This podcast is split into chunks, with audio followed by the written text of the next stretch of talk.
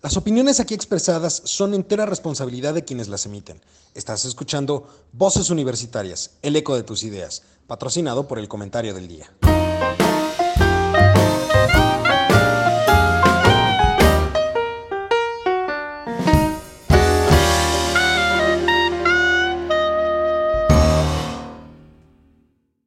Hola, ¿qué tal? Ya estamos en este su programa Voces Universitarias, como cada semana para discutir distintos temas que seguramente serán de interés para todas las personas y en específico para aquellos que nos siguen desde hace mucho tiempo.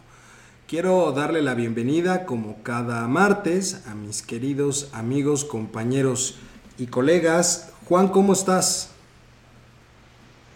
Pues bien, planteándome muchas interrogantes. Muchas gracias y aquí estoy.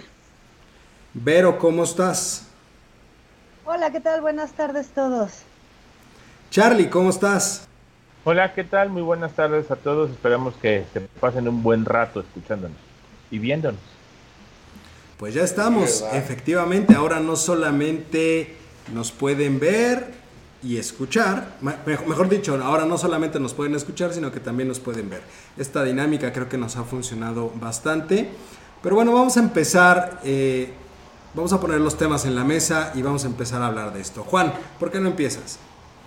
Bueno, ok. Pues este, cada día crecen mí interrogantes con este asunto de la pandemia, porque invariablemente, si es cierto, sacan sus estadísticas, sus, este, estas cuestiones donde ponen las estadísticas, pizarrones y demás, y nos comentan pues que todo va bien.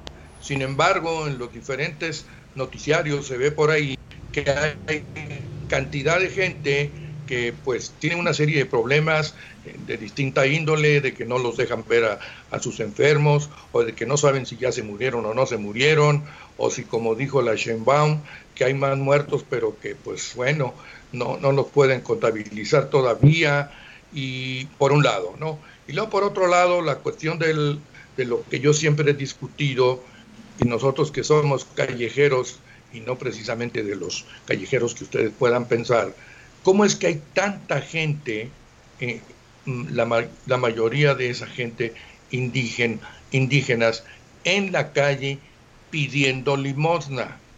¿Y por qué hay tanta gente en un momento dado que no tiene los alimentos básicos y acuden a determinados lugares donde se supone que el Estado lo está proveyendo? Ojo, que también ha habido particulares, gente que los ha venido auxiliando. Pero entonces, ¿qué carajo sirven las estadísticas si sencillamente no son reales? Esa es la pregunta. Esa es entonces la gran mentira. Y el otro idiota diciendo que todo está bien. A ver, ahora sí que como dice Derbez, explíquenme por favor. O sea, tú, tú estás haciendo referencia más que nada a la situación que la, estadística, digamos, no está, eh, no concuerda con la realidad que vemos hoy en día. Y ya lo dijo el rector de la universidad, que te estaban mintiendo a la sociedad. Pero, pero en ese sentido, el, el rector te refieres a Narro, ¿no? Sí, por supuesto. Que, pero bueno, a ver, en ese sentido, o sea, mucha ha sido la discusión en un momento dado cuando estamos hablando justamente de qué es lo que sucede o, si las cifras son correctas, si las cifras no son correctas en un momento. Pero no, no, hay manera específicamente de, poder, digamos, comprobar. Digamos, la, única forma real de comprobar esto es si alguien fuera hospital por hospital y sacara la estadística, ¿no? Pero también sabemos que es algo que no es tan sencillo de hacer en algún momento dado, o sea, no existe la posibilidad ni la infraestructura como para poder hacer eso, ¿no? Y ahí en, Entonces nos tenemos que atener a esos datos. Nos tenemos que atener a esos datos. Pero ¿qué cifras es la que, las que dice que están manipuladas? ¿Las de los muertos? ¿La de los fallecidos o las de los contagiados? Pues eh, de las dos, pero... Es que la de los contagiados eh, propiamente no sería como que estuvieran mintiendo en las cifras, todos sabemos que no está haciendo el gobierno de México las pruebas necesarias. Si a eso se refiere, pues entonces sí, o sea, el punto es que tienen otra forma, México tomó otra forma de medición y es teniendo la menor cantidad de pruebas posibles. Digamos que sí, para darle como menos importancia al número de contagiados y más al número de atendidos. Ajá. ¿Cierto? ¿O no? De acuerdo, de acuerdo. No, está bien. ¿O qué opinas, Charlie? A ver, es que desde el momento en que México tomó otro protocolo de medición, a mí siempre me ha hecho ruido que, digamos, tenemos 7000, 8000, pero realmente de esos 8000, ¿cuántos se han aliviado? ¿Cuál es el porcentaje de alivio de esos 8000? Enorme, pues de, yo creo que del 90%. Entonces, porque el de los fallecidos es el 10%. Espérame, es que todos los a demás mí se alivian. lo que más espanta es que digas todos los días tenemos 7000, 8000, 9000, 10000 Realmente no tenemos 10 mil infectados en este momento. O la cifra que ellos dicen. Es la cantidad de gente que se ha infectado en ese periodo. ¿Cuántos activos realmente están en este momento? Por eso, habría que, por eso el doctor, el doctor dijo que habíamos que multiplicarlo por 8 más o menos para hacer como el, factor del, del, centinela, ¿cierto? Ah, a ver, maestra, sí, pero ese número real que está ahí, ¿son 10 mil personas que ahorita están infectadas? No. No, a ver, no. Ningún país, ninguno, ninguno, ni el mejor, ha hecho pruebas al 100%. Ninguno, ¿eh? el, más elevado. El más elevado fue Corea del Norte. El más elevado fue Corea del Norte, pero porque lanzó una campaña de pruebas masivas, que aún así no fue al 100% de la población, pero sí lograron llegar a la mejor a un 60 o 70% de la población y obviamente todavía hay un porcentaje que no se le pudo aplicar la prueba en su momento, pero también eso ayudó de cierta manera para ubicar perfectamente, sobre todo, o, creo que el, gran dilema que siempre hubo son aquellas personas que no presentan síntomas, los famosos asintomáticos, porque efectivamente ellos son los que, podían hacer crecer más la cifra. No, no, no vayamos por allá. A ver, la pregunta es, desde que empezó la pandemia hemos tenido un número creciente, ¿sí o no? Sí. La curva. Vamos a poner un dato. El día de ayer se infectaron 10 personas. ¿Esas 10 personas están activas cuánto tiempo? 14 días dura la enfermedad. Después del día 14, o ya falleció o ya se alivió. Ajá. Correcto. Ok, pero yo me voy arrastrando esos 10 al día 2 porque al día 2 ya hay otros 10, ya son 20. Al día 3 hay otros 10, son 30. Ajá. ¿Me explico? Pasan los 15 días y yo ya tengo 150 enfermos. Para el día 16, en teoría los primeros 10 que se enfermaron ya, debieron de salir o ya se murieron. No, los 10 no, ya se murieron, o ya se aliviaron. Pero uno se murió y nueve se aliviaron el porcentaje que ustedes quieran de aliviados y, fallecidos. Esos 10 técnicamente deberían de estar fuera de la muestra, ¿sí o no? En el, eh, o sea, se mantienen en el acumulado, ah, pero, pero efectivamente, o sea, sí, lo que pasa es que son diferentes formas de presentar los datos. Espérame, escúchame, ese acumulado es lo que más ha estado espantando a la gente. Y ese es el problema que tiene la gente en ver el acumulado. Dices, oye, tengo 8 mil enfermos o 10 mil. ¿Dónde están todos esos enfermos? No, ya salieron. Unos ya salieron, otros ya fallecieron. De esos enfermos, quítale los muertos. Y entonces tienes un número más o menos real de, de, de, y todavía te falta quitar todos los que están y pero, tienes un número no, mucho más pero es que, a ver, pero también, te dan, te, también te dan un número de, de, de aliviados. Sí, pero también. Ese es el que menos hemos visto. Pero también hay que considerar pero sí está En la gráfica. Está en, la, ah, está en la gráfica, sí, pero también aquí hay que considerar algo. No todas las personas que terminan siendo contagiadas caen en el hospital.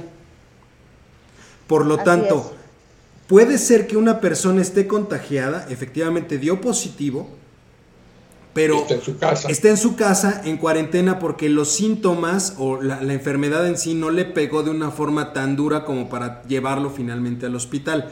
Creo que la gravedad de o lo que más llega a espantar o lo que más ha espantado en los últimos eh, meses que en, este tiempo que llevamos de cuarentena, es el hecho de que todo el mundo nos ha dicho, los hospitales están saturados, no hay suficientes camas, no hay suficientes respiradores, no hay suficientes médicos. Claro, eso es parte y justamente por eso se hace eh, y se tomaron estas medidas de, aislamiento preventivo, en donde lo que estás diciendo, oye, tú puedes ser una persona que esté infectada, que tiene la enfermedad, pero no necesariamente vas a caer en tener que recurrir a un hospital y ser internado. Muchas veces podrías quedarte en tu casa, como ha sucedido en algunos casos, y al cabo de los 14 días ya te recuperaste, digámoslo de alguna forma. Entonces, creo que son tantas las vertientes que hay en un momento dado que la pregunta que tú hacías, Juan, es si nos tenemos que quedar con esos datos, pues realmente creo que sí nos tenemos que quedar con esos datos ahorita. A lo mejor no son los más exactos, a lo mejor no son los mejores, pero también tenemos que entender en un momento dado que la, la, dinámica de la propia enfermedad hace que surjan muchas vertientes. No puedes, eh, eh, digamos, cuantificar todas las vertientes, porque puede ser el caso de una persona asintomática que de repente le surjan todos los, los síntomas y termine hospitalizada. Puede ser una persona que no sea asintomática, pero que el tratamiento no requiere finalmente la hospitalización para ella sino que simplemente se va a paliar a través de, de, algún tratamiento o de quedarse en casa. Creo que es una situación donde, ojo, esto también ha dado pauta a que muchas de las instituciones, entiéndase, eh, la Organización Mundial de la Salud, algunas otras, eh, eh, algunas otras or organizaciones, también por ahí está el caso de Médicos Sin Fronteras, que en algún momento llegaron, dijeron, oye, es que necesitamos también voltear a ver formas más efectivas de medición de una pandemia. Afortunada o desafortunadamente, no son tantas las pandemias que se viven eh, en la actualidad. Tú, Berito, hacías la, la, la, la reflexión, el, el, programa anterior, donde nos decías eh, o hacías similitud a las pandemias que se dieron en su momento, la peste negra, ¿no? Eh, etcétera. Pero si nosotros vemos la forma en la que se medían ese tipo de cuestiones al día de hoy, en realidad en el Inter no ha habido una pandemia tan grave como la de ahorita. Y por lo tanto tampoco no es que existan metodologías muy específicas como para poder medir. Espérame, espérame, espérame. ¿Como tan grande a qué te refieres? Sí, o sea, que ha llevado a un aislamiento como el que tenemos ahorita, que ha sido muy mediático y a nivel internacional. Por lo tanto, muy, todos ah, los pero países... No por la gravedad, no tanto por la gravedad ni la, por la mortalidad. No, no, me refiero Ajá. justamente. Esta pandemia es por el contagio tan acelerado Exacto. que produce, donde una población se puede contagiar en muy poco tiempo. Exactamente. Y sea, no hay servicios hospitalarios en ninguna parte del mundo que le den, que, se, que, tengan la, la, suficiente capacidad para atender a toda su población. Y no hay una metodología desarrollada para algo de este estilo. Se sabe por el comportamiento de los primeros días que tiene un movimiento exponencial, que todo siempre fue lo que se manejó. Se iba a tener un crecimiento muy rápido. Pero también desde un principio lo dijo la Organización Mundial de la Salud. La letalidad de la enfermedad no es tan alta. El problema está en que tiene un proceso de contagio muy acelerado. Y la morbilidad. Exacto. Y la morbilidad porque la mayor parte de las personas, y bueno, en específico en México, pues somos personas propensas por obesidad, este, hipertensión, diabetes y cualquier y el proceso inflamatorio que conlleva en todo tu cuerpo. A ver, pero ok, me parece bien porque esos son datos que efectivamente se han venido manejando.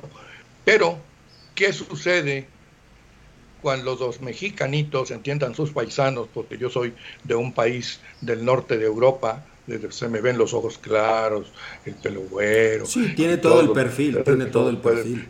Todo el perfil de un sueco. Bueno, de acuerdo. Este, por otro lado, pues bueno, este, la gente efectivamente se está muriendo, no alcanzan, no alcanzan los servicios crematorios. ¿Y eso de dónde carajo lo sacaron, Vero? Si dices tú que nada más se muere uno de diez, entonces, a ver, no entiendo, la verdad no entiendo. Se, muere el, el, porcentaje de mortalidad en México es del 10%. ¿Y aún así se saturan los órganos crematorios? Hay colas. Bueno, pero espéreme, Doc. Acuérdense que son los muertos por COVID, más los muertos de todos los días, asesinados. No, no, no, no pero, muertos por... pero no en ese número, perdóname, perdóname, no en ese número. No, ¿Cómo es posible? pero a ver, yo, yo creo que lo que está diciendo Charlie es, sí, hay, hay una saturación porque adicional al, a la carga normal, digamos, que podría haber por las muertes diarias que de manera regular se dan, ¿Es hay que agregarle que ahorita están saliendo, como, como bien decía Vero, a lo mejor si había 100 infectados hace 14 días, ahorita en la estadística te dice que 10 fallecerán. Entonces, de los normales, hay que agregarle esos 10. Y luego también estamos hablando que, no, no recuerdo bien, a lo mejor ustedes eh, traen más el dato a, a la mente, pero me parece que la mayor cantidad de muertos se están dando en donde hay mayor concentración urbana. Por supuesto. Entonces, en ese sentido, también hay que entender que no es que el negocio de las funerarias, no, es que exista una funeraria como existe en Oxos, ¿no? O sea, hay menos funerarias en un momento dado y eso también genera un, un, problema de, de, saturación. Hornos crematorios, ¿Cuántos hornos crematorios tiene una funeraria? Hornos y, no todas. Y, el tiempo, y el tiempo que y requiere. no todas. Claro. No, y no todas tienen hornos crematorios. Claro, efectivamente, porque algunos terminarán mandándolos a algún panteón donde, donde se tenga que hacer la cremación. Entonces, finalmente empiezas a saturar algunas áreas que comúnmente no, no, se encuentran. O sea, digamos que lo que está instalado ahorita para dar servicio a esa área en específico, pues obviamente se iba a ver rebasado. Creo que lo, principal, o la problemática específica que se tenía que voltear a ver era no saturar el sistema hospitalario. ¿No? Más no significa que no se iba a terminar saturando alguno de los otros servicios que tienen que ver con esto. Claro. Bueno, ok, bueno, ahí les va mi segunda intervención, entiéndase retazo. Les cambio el tema a la seguridad pública. Él dice que ya bajó y resulta que ves en los noticieros otra vez que ayer una muchacha, qué horror, ¿eh? Diana creo que se llama, le metieron 48 puñaladas, punto. Y esa es una de las que han venido, de lo que ha venido sucediendo en unos días. Y este fulano dice que ha bajado. Pues, entonces, no veo si diario matan y roban y saquean y violan y la fregada, ¿eso es bajar? Bueno, creo que ayer se dieron, fue ayer o fue hoy, que se dieron a conocer los índices de inseguridad y de violencia. Y justamente eh, este mes fue el, bueno, el mes pasado, pues, porque ya saben que van un mes antes, fue el mes con mayor índice de violencia contra las mujeres, pero como de toda la vida. Sí, de, de toda, desde ah. que se tiene registro fue el mes de mayor índice de violencia contra las mujeres, pero ojo, y, ojo también, eso llevó a que fuera el mes más violento. ¿Se acuerdan que ya en su momento habían dicho que era el enero más violento? Bueno, marzo, eh, perdón, abril, fue el mes más violento de toda la historia del México contemporáneo. Ahí tienes. ¿Y esto debido al encierro? A una en parte, en parte por el encierro. O sea, uno diría, si están encerrados, ¿cómo es que hay tanta violencia? Bueno, volve, volteemos a ver, sabemos que hay tierra caliente. Y la tierra caliente, entiéndase, Guerrero, Michoacán. Entonces, o sea, no ha parado la violencia que existe ahí. Y lo que las estadísticas están diciendo también un poco, apoyando lo que dice Vero, es que justamente la violencia contra las mujeres creció de manera importante precisamente por el encierro. Porque ahora, como todos están metidos en casa, aquellas personas que ya habían presentado alguna, eh, alguna acción de este, de este estilo, pues simplemente se acrecentaron. ¿Por qué? Pues porque ahora no, había de otra, era estar ahí. Y además porque a, muchos pues también les ha pues estar todo el día metidos en casa les ha, les ha dado además por, por consumir eh, abundantes bebidas alcohólicas y entonces, bueno, esto ayuda también a, esta violencia. Eh, pero sí, se, se, han estado registrando muchas llamadas de auxilio. Así es. De, de parte de, de, mujeres que están siendo violentadas. Y bueno, pues eso detona en, en las cifras que se dieron a conocer ayer. Oye, doctor, pero ahí, por ejemplo, ¿cuál es el, el, procedimiento que tendría que seguir el Ministerio Público? Porque en realidad, en un momento dado, digo, pensando en toda la situación de la porque e, eso también es mucho de, lo que llegan a alegar algunos ministerios públicos. Pues, oye, estamos en cuarentena, yo no me puedo mover, no puedo sacar a las personas, no puedo...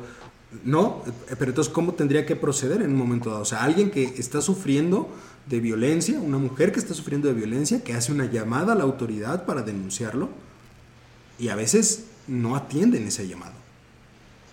Pues está peor la situación porque entonces la seguridad pública de alguna manera no tiene, vaya, la seguridad pública no está haciendo lo que tiene que hacer. Entonces estamos peor. Entonces, este, de alguna manera, los 50 mil elementos, que creo que es lo que tiene ahorita la Guardia Nacional, y también lo vimos cuando el presidente dijo que necesitaba contar con el ejército y fue una reforma ahí, porque en primer lugar tiene miedo de lo que pueda pasar en las elecciones y segundo porque no tiene el principal sustento que para él en este momento es justamente la Guardia Nacional. Y si tú me hablas, por ejemplo, de los ministerios públicos, entonces también podríamos decir que no están siendo lo suficientemente capaces de recibir lo que tienen y en todo caso mejorar sus técnicas, sus investigaciones y todo lo que sea posible y mover todo lo que se pueda mover para que esto se resuelva. Y sin embargo diciendo que y esto no es cierto. En mi opinión no es cierto. No sé qué piensen ustedes. Pues, eh, eh, creo que es una creo que es una cuestión interesante de analizar porque precisamente caemos en esa situación, o sea, ¿qué es lo que sucede cuando, si bien es cierto, hay, hay violencia, ha crecido, pero tampoco no se han visto medidas específicas para poder eh, disminuir esa situación? Bueno, seguimos sin leyes, seguimos sin un protocolo, seguimos sin muchas, muchas cosas que, este, que no se han implementado. No sin leyes, Carlos, pero sí sin protocolos. Ahí sí te acepto el, lo que tú acabas de decir. Sin protocolos. pero bueno, ya, ya no hay un proceso. Ya nada más para, para cerrar eh, eh, la, la, parte del doctor. Nos llegó un mensaje este, a las redes, eh, en este caso en Facebook, nos llegó un mensaje donde nos están poniendo eh, de parte de Brenda Lara. Estimado Lalo, de lo que escucho te comparto. Mi hermana dio positivo a COVID y solo ella fue parte del registro porque se quedó en su casa, pero cinco días después su esposo y mis sobrinas presentaron la enfermedad.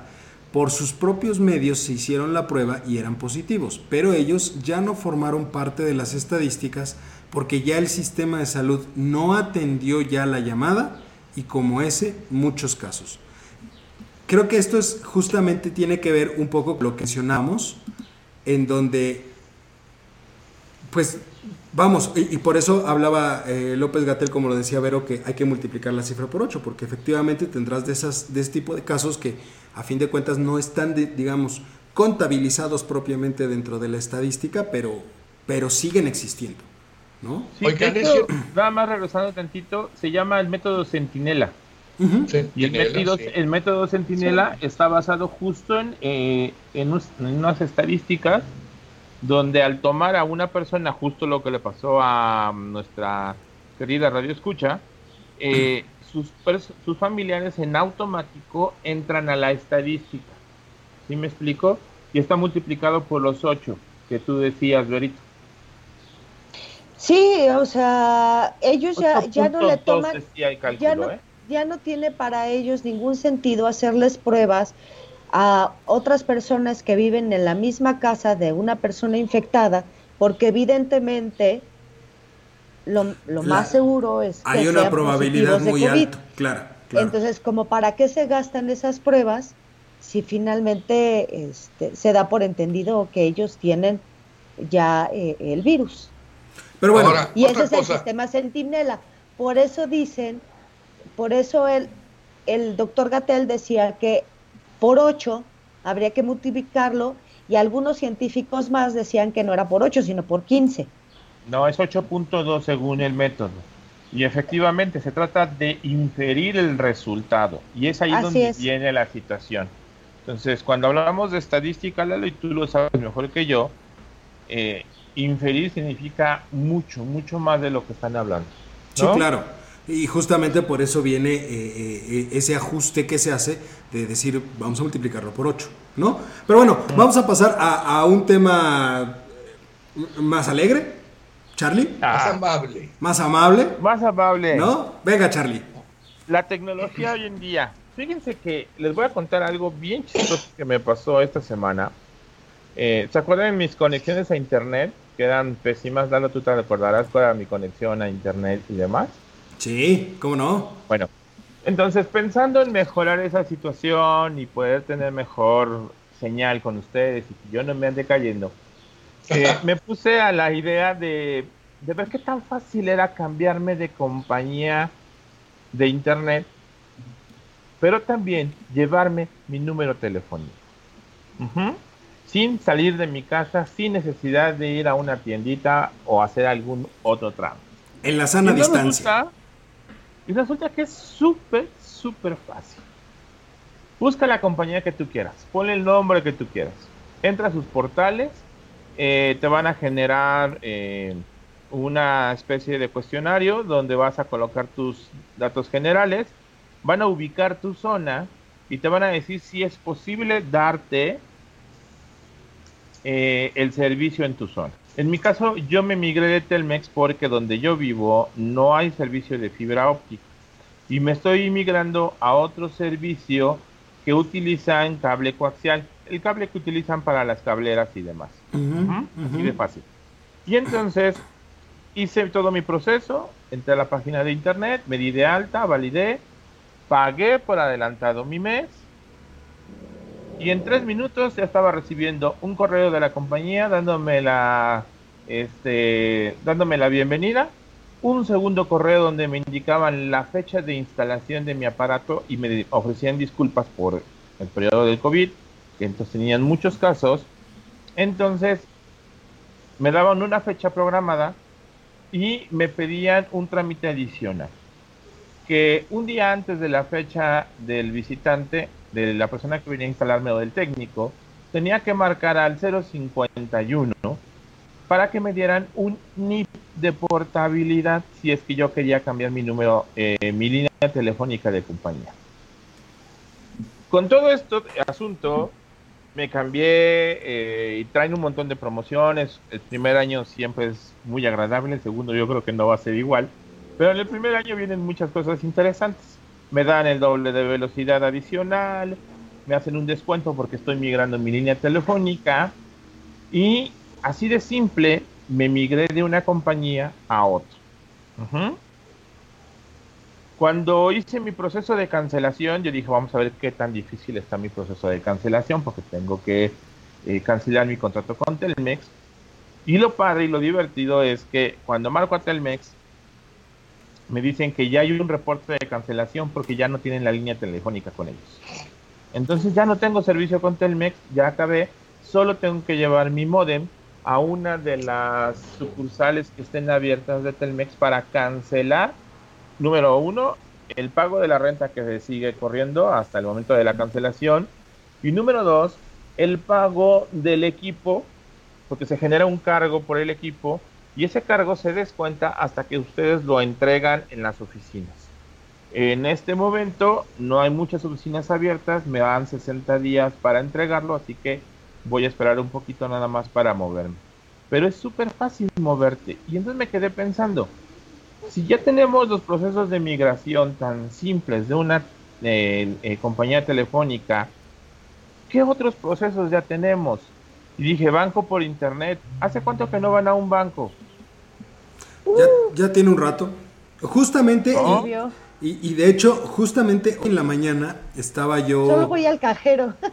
Exacto, ya, ya prácticamente nada más vas al cajero. Eh, justamente hoy, hoy en la mañana, hoy en la mañana, mi querido público y culto y conocedor, sabrá usted que para que salgamos en línea estamos utilizando una plataforma específica.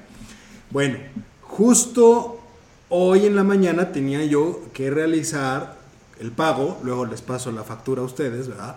De lo que se tenía de... de, de Producción. De, la, sí, sí, pues sí, claro, o sea, no, no, no, no se vive de buenas intenciones.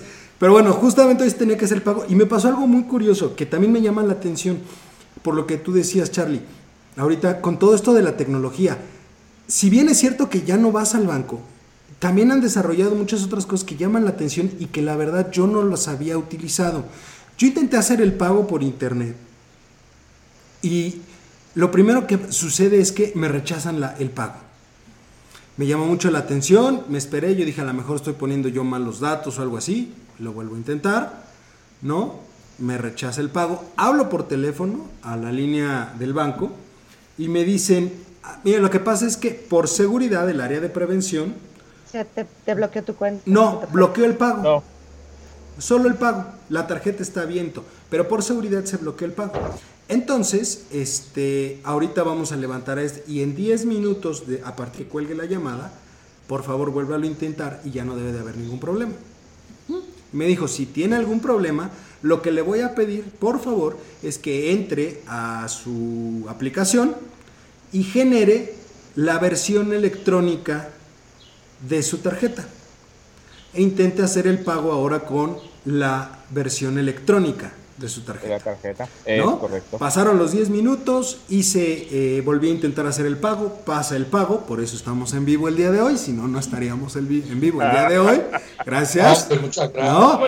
Ya, lo saben, ¿no? Pues sí, ahí, les paso la factura. Y este, y, y resulta ser que, como después de que hice el pago, como a la hora Recibo una llamada otra vez del banco, del área de prevención, me dicen, hablamos del área de prevención, tenemos estos, este pago, queremos reconfirmar con usted que sí lo haya hecho.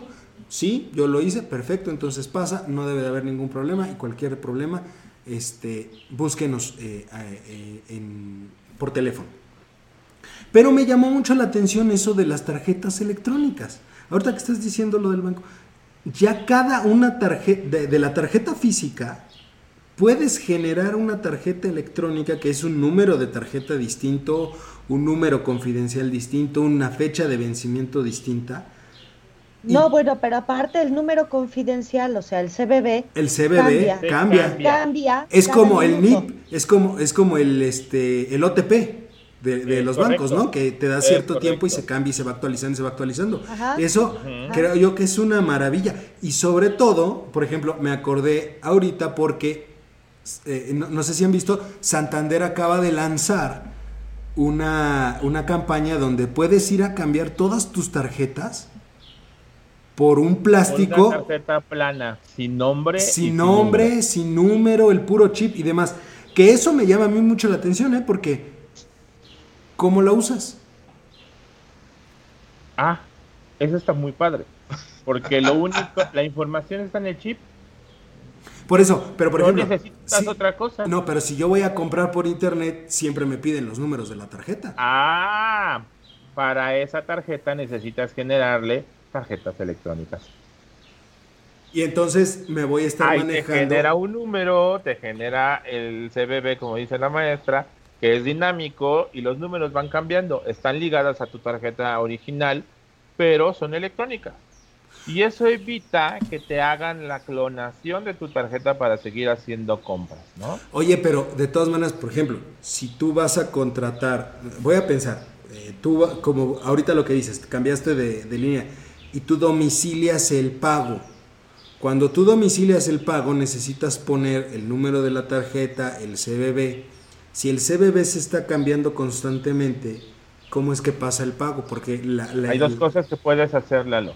Y esto es interesante. Y qué bueno que mencionas esa parte. Esas tarjetas son para hacer compras en línea. Compras. Si tú vas a domiciliar, sí necesitas una tarjeta con numeritos.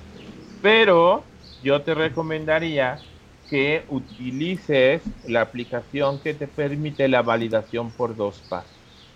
Cuando tú vas a hacer la compra o el pago, te van a mandar vía mensaje de texto unos numeritos que vas a tener que colocar en la pantalla donde estés pagando. Porque con eso confirmas que la tarjeta que tú estás utilizando, eh, eh, tú tienes control.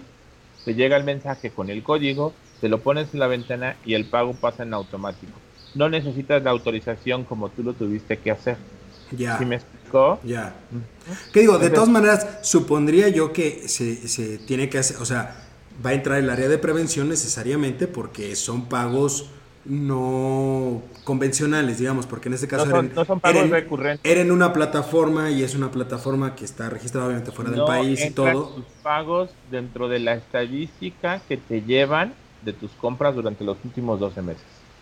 Por eso se les hace raro. Ya. Aquí hay un, para cada usuario de los que tenemos tarjetas de crédito débito, se les hace como un historial. Y entonces van viendo los pagos que tú vas haciendo.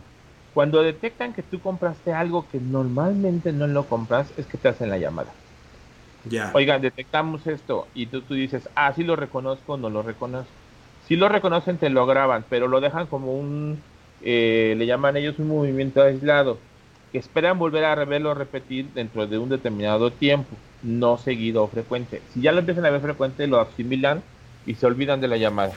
Eh, Por ahí, en, en algún momento yo escuché una teoría loca. Ya, ya, eh, te lo dejo ahí si quieres de tarea para que lo, lo pienses. Pero decían, va a llegar un punto, o tendríamos que llegar a un punto donde sea un solo plástico, sin importar el- el- la institución financiera donde tú tengas tus, que sea un solo plástico, ¿de acuerdo? Para todo. O sea, no, No, que ¿y quién tengas uno, uno de débito a- y uno de crédito, sino que sea una sola o un fácil. código o algo por el estilo. Yalito, va a ser más fácil.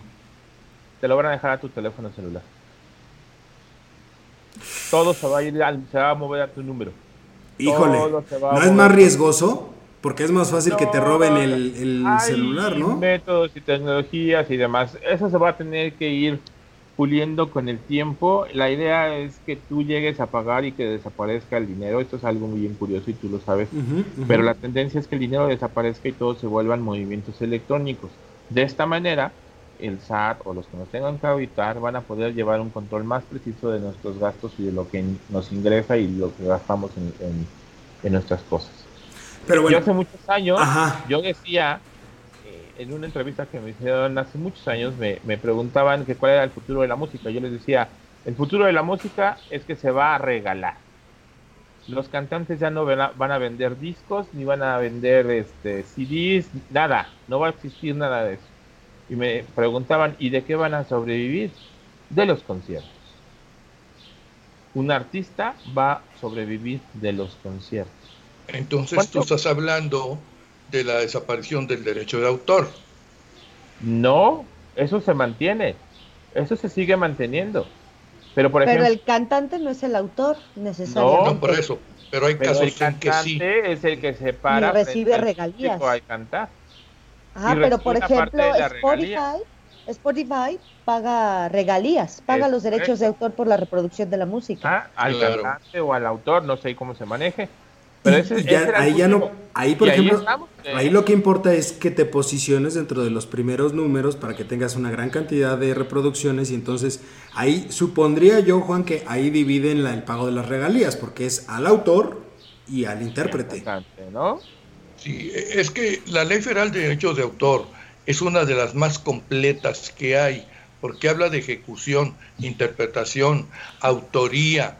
No sabes qué tanto cubre. Yo creo que es la ley que más protege a los El- miembros del, del gremio artístico y demás. Miren, déjenme preparar un tema sobre derechos de autor y toda la bronca que tiene YouTube ahorita en este momento con la música, porque muchos de los youtubers han tenido que bajar videos que tienen música con muchos derechos de autor porque les quitan el dinero y entonces eso Le, le ha pasó, generado un montón de problemas. le acaba de pasar a Andrés Manuel, ¿no?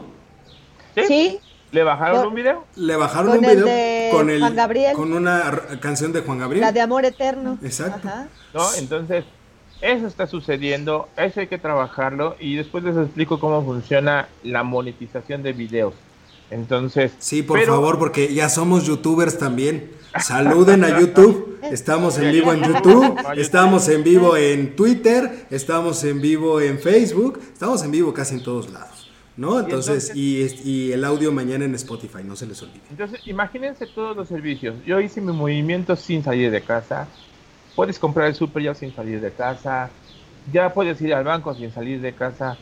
O sea, Fíjate, ¿Qué Charlie. Nos falta por hacer? Fíjate, Charlie. Mira, la verdad es que yo nada más quería decir que, que la verdad es que también tiene mucho que ver con el portal que tenga tu banco, ¿no? O sea, para mí el mejor portal del mundo es Bancomer. O sea, es súper amigable, súper fácil de usar. El Bancomer móvil y el Bancomer Wallet, que es la para justamente sacar tus tarjetas electrónicas, es el mejor portal que hay en la vida. Si lo comparo con Banamex, olvídalo. No, Banamex, es horrible. Banamex es horrible. Difícil. Incluso el, el, City, el City Pay sí. de Banamex es complicadísimo. De verdad, bueno, no hay otra cosa más feliz que Bancomer. Fíjate, yo, tuve yo desde ahí hago todas, yo, yo, yo tuve una bronca con de agua, fiscales, este, yo tuve una bronca con Banamex por, porque yo necesito o yo quería cambiar este, la dirección que me aparece ahí. Justo cuando empezaba todo este rollo de la, de la cuarentena. Y cuando yo les, eh, les marco para decirles, oye, quiero hacer, me dijeron, hágalo en su aplicación. Perfecto. Me meto a la aplicación, nunca encontré dónde hacerlo. Volví a marcar. Me dijeron, ah, es que no tiene, usted no tiene activada esa opción tiene que abrir una cuenta de ahorros, porque yo nada más tengo una tarjeta de crédito ahí. Y me dijo, no, tiene que abrir para que entonces se le... No, bueno, no voy a abrir una cuenta, pero necesito cambiar la dirección. Ah, entonces, a ver, nosotros lo hacemos desde aquí. Y me pidieron no sé qué. Estuve como una hora en el teléfono para que terminaran diciéndome, este, pues no, no se puede, tiene que ir a la sucursal. ¿No? Sí, Banamex no es, no, es tan eficiente en eso. Es un rollo eso, ¿no? Pero bueno. y Vancomer, Vancomer es el mejor del mundo mundial. No, no, no. yo, estoy con, yo, estoy con Santander. A mí me encanta la plataforma de Santander, ¿eh? la, la, verdad es que es, muy es, muy buena también. Es muy simple, muy amigable este, y, y demás. Pero bueno, justo, Charlie, lo que tú estás diciendo me da pauta para este, introducir un tema muy rápido que va ligado un poco también con el tema de Vero yo quiero hablar, ahorita lo que tú decías es, ¿qué nos falta por hacer? Y, cada vez tenemos más eh, disponibilidad. Eh, bueno, Lalito, déjame nada más cerrar, sí. porque yo sé que te vas a mover para allá. Nosotros que somos afortunados tenemos los recursos para poder hacer estas cosas. ¿Qué pasa con la gente que no tiene simplemente una conexión a internet? Justo, ese, por ahí, por ahí va el tema. Esa es la parte que debemos de preocuparnos tú para poder ayudar tú tienes la, a estas personas. Tú tienes la estadística de cuántas personas tienen acceso a la, a, la red, a internet en la el país. La última vez teníamos un dato que decía que el 78-80% de la población tenían acceso al internet por medio de un teléfono móvil. Entonces, pero, pero esa, estadísticas de hace como seis años, ¿no? Seis años. Del INEGI, ajá. Sí, no, no, no he visto datos nuevos, eh, pero estamos hablando de 80% de población que está ingresando por un móvil, no una computadora, un teléfono móvil. Que no necesariamente eso implica que tengan acceso a servicios financieros. Esa es una cuestión muy importante, ¿no? Porque puedes tener acceso a internet para ver las redes sociales, YouTube, lo que tú quieras, pero no necesariamente implica que tengas acceso al sistema financiero. ¿A qué me voy a referir con esto o a qué quiero llegar con esto?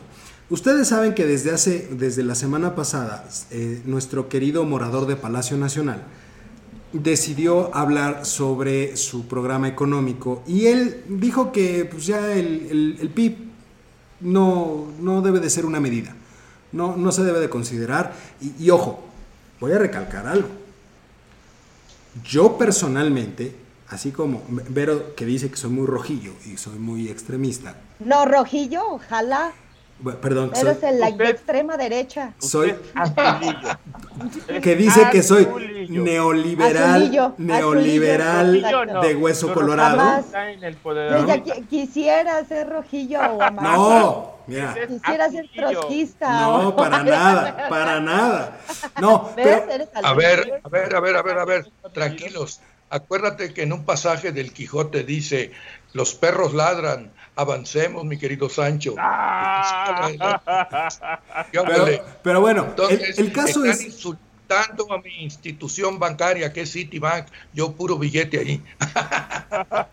no, pero bueno, a ver. Se queja, pensando, pensando justamente en, en, en esta situación, y que debo de aclarar, hay que recordar que cuando Andrés Manuel estaba en campaña, y cuando Andrés Manuel llegó a la presidencia, siempre dijo y puso un énfasis importante en el PIB. Para él un crecimiento promedio de los últimos 10 años de 2% era mediocre y era insuficiente. Hoy ya estamos en un punto donde él prometió que en promedio durante sus sexenios iba a crecer al 4%. Eso ya no va a suceder, ya. Tenemos dos años, ya no hay manera, a menos de que tuviera tasas de crecimiento arriba del 9 por, del 8% eh, anual los siguientes años consecutivos, lograría tener ese 4%. Pero ya no va a suceder. Es algo que ya no va a pasar. Y empezó a desdeñar esto. Yo nada más quiero aclarar la parte justamente de los eh, indicadores como los conocemos hoy en día.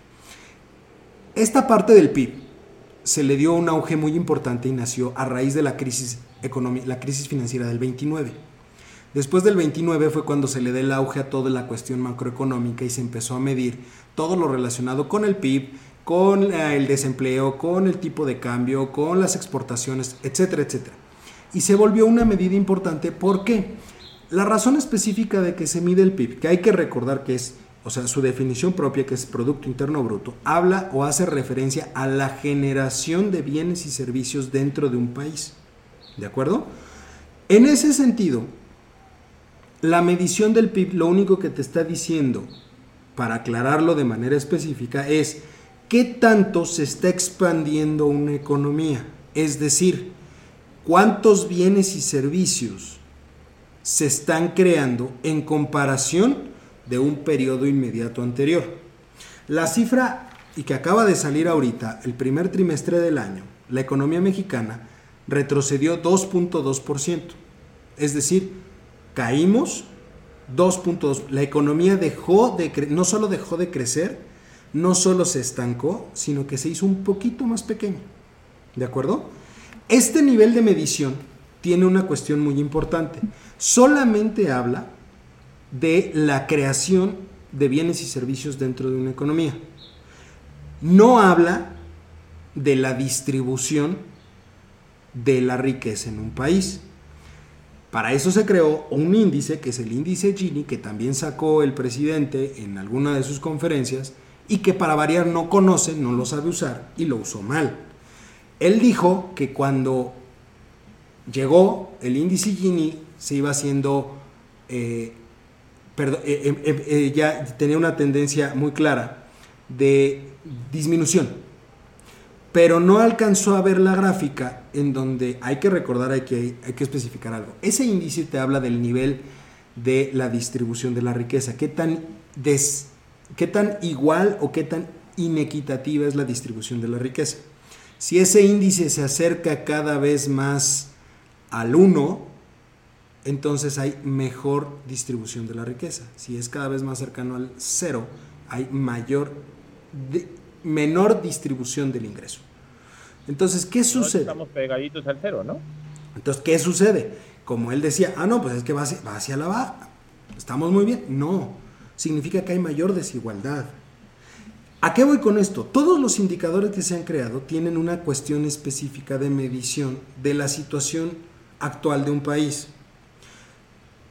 Él habla mucho, y que es un poco lo que va a tocar ver ahorita, y con esto termino él habla mucho de la distribución de la riqueza.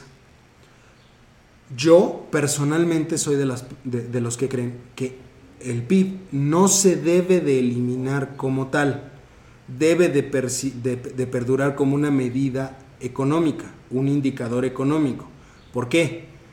tú no puedes distribuir algo que no sea generado. Aquí hay una cuestión que lleva muchos años en debate con los diferentes economistas. ¿Puede haber crecimiento sin desarrollo? Sí. ¿Puede haber desarrollo sin crecimiento? No. ¿Por qué no? Porque si tú no creas riqueza, tú no tienes nada que distribuir. Eso es algo muy importante y sobre la base en la cual se mueve. Que no estoy diciendo, ojo, que sea o deba de ser la única manera de medir el desarrollo de un país. Pero sí creo que no se pueden desechar este tipo de indicadores, ¿de acuerdo? Que son muy valiosos, a pesar de que él diga que son indicadores creados durante la época neoliberal y que en realidad no tienen un sustento específico de acuerdo a su pensamiento y a su plan de gobierno. ¿De acuerdo? Eso creo que da un poco pauta a lo que Vero nos va a platicar. Bueno, voy a ser muy breve porque ya nos queda poco tiempo. Eh, Andrés Manuel no es el la primera persona que piensa que el PIB es un indicador que ya quedó en el pasado o que debería quedar en el pasado porque justamente no mide ni refleja la contaminación o los daños ecológicos o medioambientales que se hacen con esa producción de bienes y servicios. No considera la inequidad y la injusticia y este, la capacidad distributiva de la riqueza. Tampoco la discriminación, la inseguridad, la responsabilidad social Ajá, ni los niveles de estrés de la población, así como tampoco la participación democrática. Ajá. Entonces, no la, por supuesto que debe existir un, un, un, este, un indicador, un PIB de crecimiento, pero no debería ser el esencial con lo que se mide el éxito de un país. Ajá. Porque debe haber muchos otros factores mucho más valiosos para el bien común, que es el máximo principio de un país, de un gobierno, el bien común, el bienestar de su población, y entonces que deberían ser integrados en un indicador que reflejara mucho más las, las, condiciones que son. Eh, eh, es como, como, decir que un, un, un balance financiero es muy importante pero un balance del bien común es esencial. ¿Sí? Entonces, ¿qué pasa? Si Andrés, Andrés Manuel, con esto que les estoy diciendo de los factores que no mide el PIB, eh, Andrés Manuel propone la creación de un indicador nuevo de bienestar. Yo con la duda que me quedo es si él va a reflejar hay todos los factores que les acabo de mencionar. Ajá. Cuando acaba de cerrar el paso a, la, justamente la instalación de los campos de energías limpias, eh, cuando él minimizó la discriminación y la violencia hacia la mujer, que es parte también tanto de la inclusión como de, de factores que deben ser para la felicidad y para el bienestar social. Ajá. Si él va también o sea, ¿cómo lo va, a incluir la, la inseguridad cuando no ha dado pasos firmes en este sentido? ¿En realidad lo va a hacer? Y sobre todo porque tampoco ha impulsado economías sociales, ni colaborativas, ni economías eh, del bien común, ajá, no, no las, no las ha, impulsado, no, no hay confianza en la sociedad civil para participar, para, para desarrollar o para incluirse en proyectos participativos, ¿no? Eh, tampoco hay una política de fomento al desarrollo sustentable y la sostenibilidad. Entonces, él, por ejemplo, tiene programas que son meramente asistencialistas, ¿no? pero que no tienen una formación para hacer un desarrollo sostenible. Sostenible es que perduren en el tiempo, ¿no? Que, puedan ser autogestionables, ¿no? Y además pues se olvida que tanto los recursos naturales como los recursos monetarios, pues tienen un tiempo de vida, ¿no? No son eternos. Entonces, ¿cómo, cómo seguir dando ese dinero y no mejor enseñar a la población a crear estas economías de colaboración, que son economías alternativas? Entonces, bueno, pues en conclusión, si él no integra estos factores a su indicador, entonces a mí me parece que solamente va a ser usado este indicador nuevo con fines meramente políticos, ¿no? Para tapar un poco las deficiencias que han tenido y las cifras poco alentadoras de, la economía actual, ¿no? Como son este, el desempleo, eh, la, la disminución de la confianza del consumidor, la falta de inversión, etcétera, etcétera, etcétera, ¿no? Porque hay como muchos pasos antes como para poder solamente eh, sustituir, no, de que, no que desaparezca el PIB, sino en, sino en importancia. ¿No? Sí, claro, o sea, Estamos agregar, hablando en cuestión de importancia. Agregar este, algo que este aporte algo extra. Exactamente, este nuevo indicador de bienestar.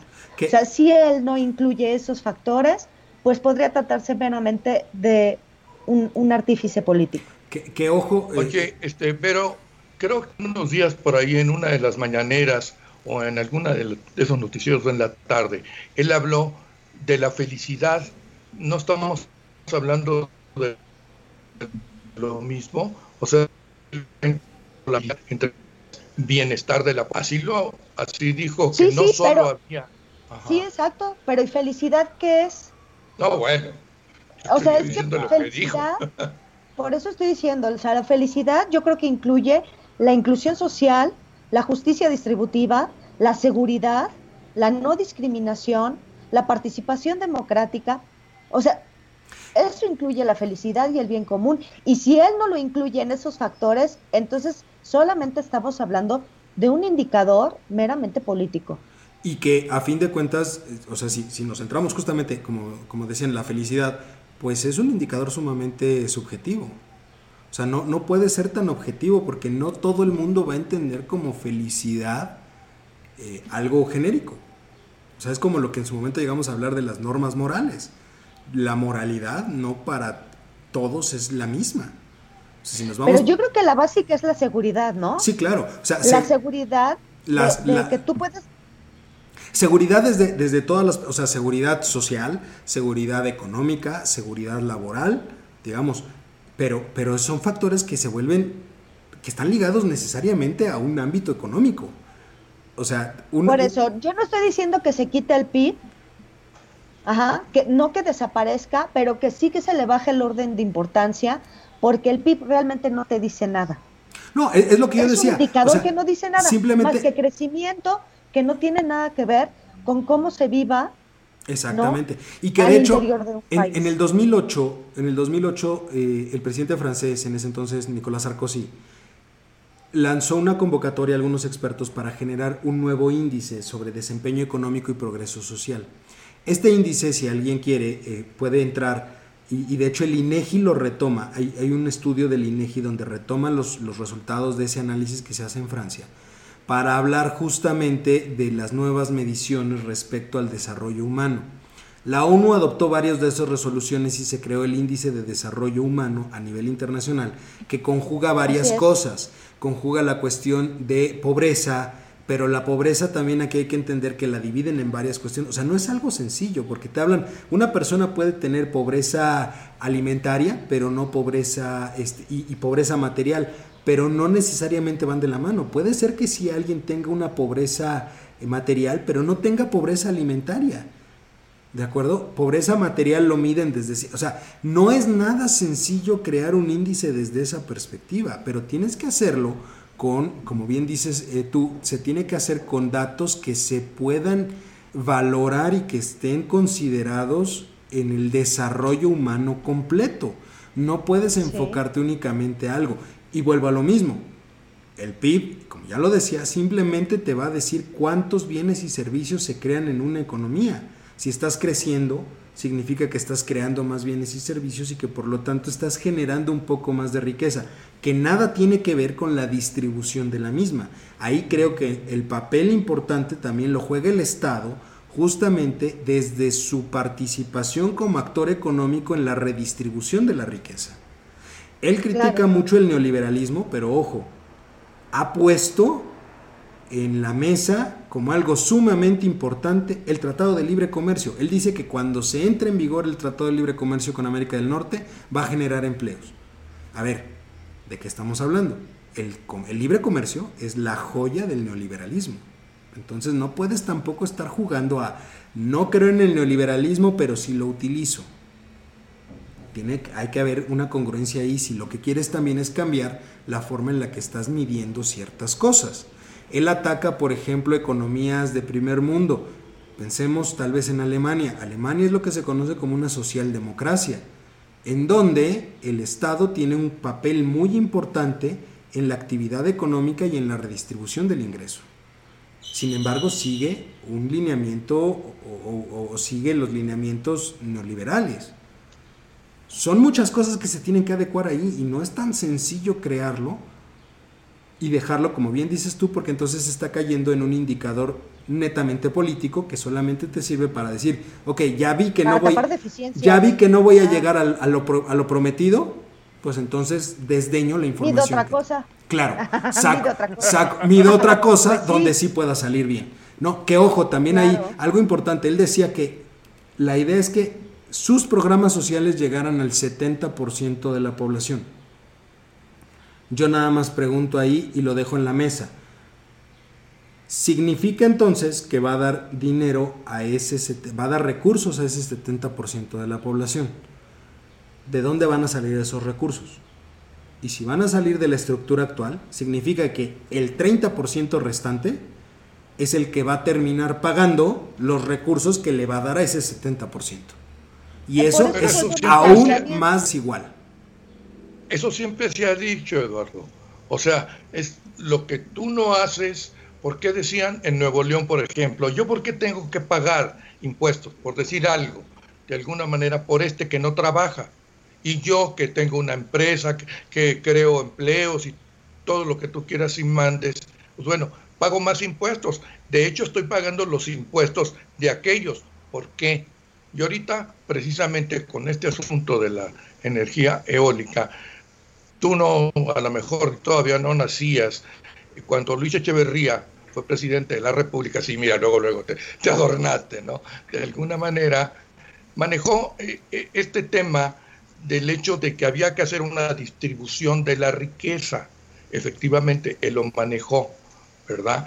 Pero este, lo que pasa es que este hombre, pues, para él todo es prometer pero no le da ninguna base sólida a esa promesa. Lo único que hace es engañar a, las personas y sobre todo al sector privado.